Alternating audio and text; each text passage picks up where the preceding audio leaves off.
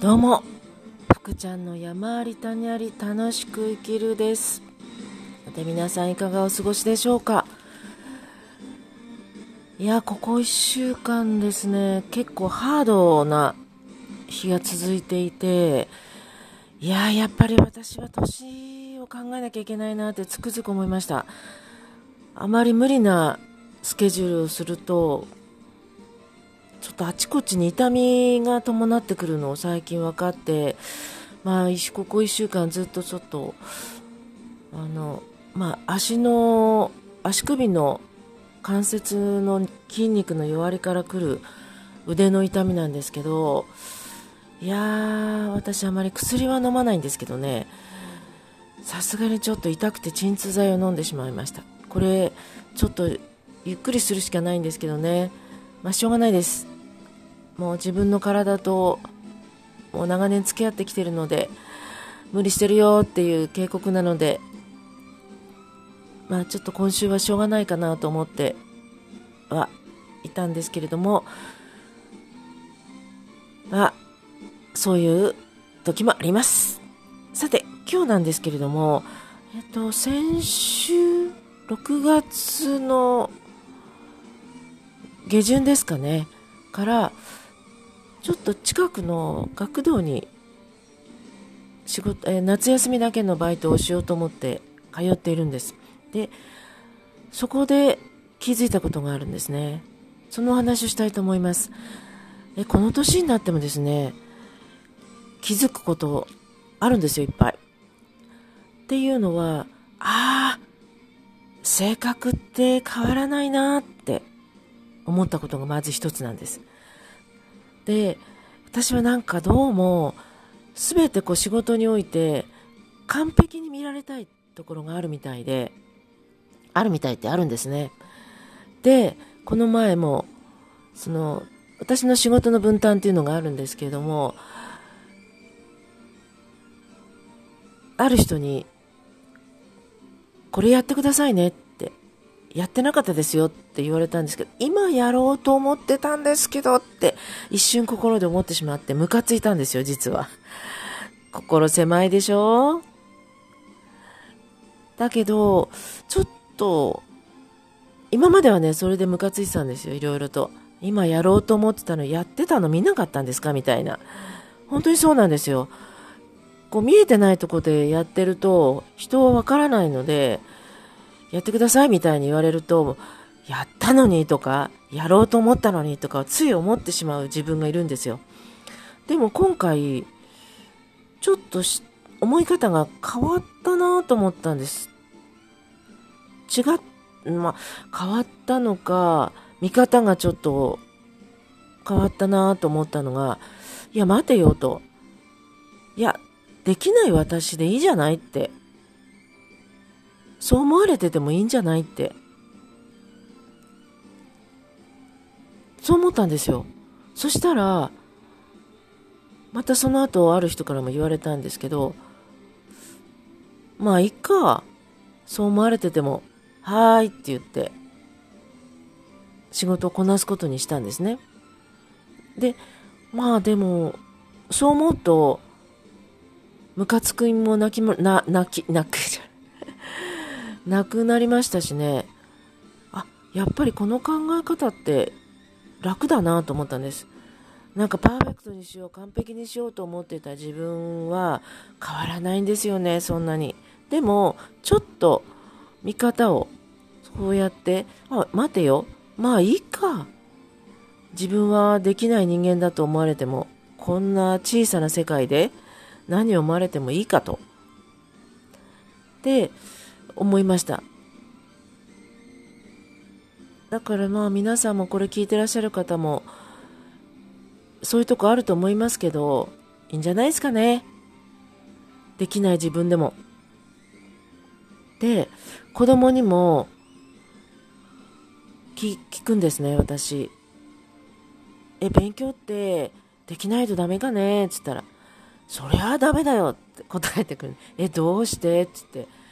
いや、だって、お母さんお父さんに怒られるもん。え、怒られるからやるの？そんな会話がね、あるんですよ。で、もう一つ、今の子は遊び方を知らないって言うんですけれども、それってなんかちょっと、まあ私もまだ短いので1ヶ月経ってないので何とも言えないんですけどもうちょっと見てから話したいなと思ってはいるんですけれどももう一つ最近その朝あ朝じゃないですね始まる前にあのまあ昨日あったこととか注意したいこととかそういうのの共有の時間があるんですね。で、その中でいつも思うんですね。ある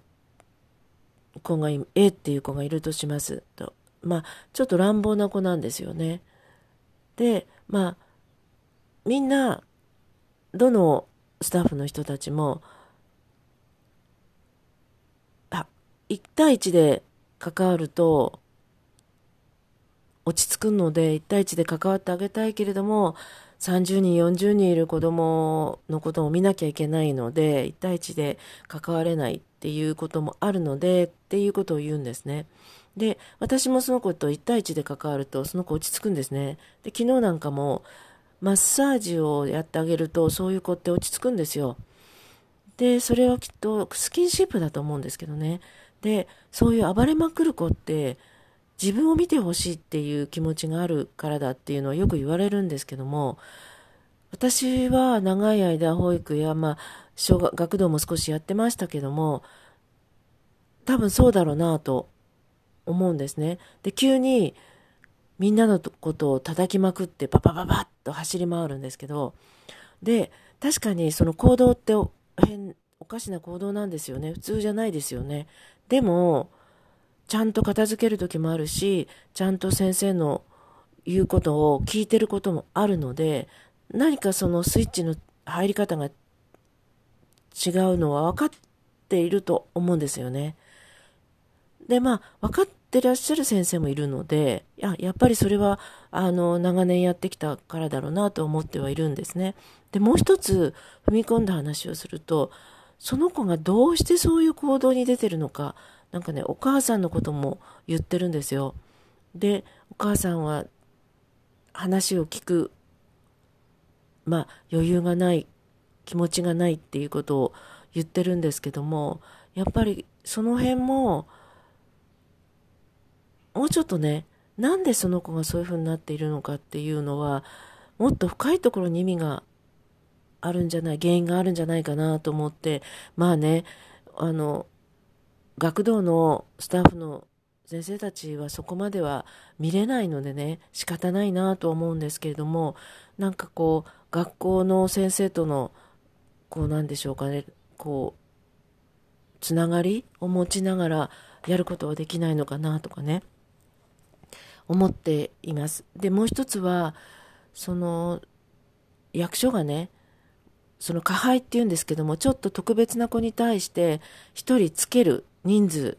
何人に対して学童も何人欲しいっていうのがあるみたいなんですけど1人つけるぐらいの気持ちがあってほしいって思う気持ちはわかるんですけどね。でもなんかその役所に対して言うのも一つですし今の状況でどうしてあげたらその子にとっていいんだろうかっていうのはもうちょっと考えてもいいんじゃないかなと思ったり、まあ人数、人手が足りないっていうのもあるとは思うんですけれどね。なんか、私もまだ、あの、駆け出しの、もう入ったばっかりの人なので、なんかいい方法ないかなと、その子が。で、その子が走り回ることによってみんなが落ち着かないわけですよね。なので、やっぱり、その子を何とかすることの方が、その、みんなをやっぱりあるんですよ。30人、40人の子の中で、その子のところを何とかする、すれば、他はもうそんなに、時々見てあげるぐらいで、目線だけでもね、全体を見るぐらいでいいんじゃないかって、私は思うんですけどね。なかなか、まあ私は言える立場ではないので、ただすごく、あ、今の子供たちってこんな感じなのかっていうのは少しまた見えてきたので、この1ヶ月で、まあ、あ、こんな感じっていうか、こう、いろいろ子供たちを観察しながら、次の私のやりたいことに向けて進んでいきたいなと思っています。それではなんか、空鶴湯のような天気ですけれども、皆さんも体調崩さないようにお過ごしください。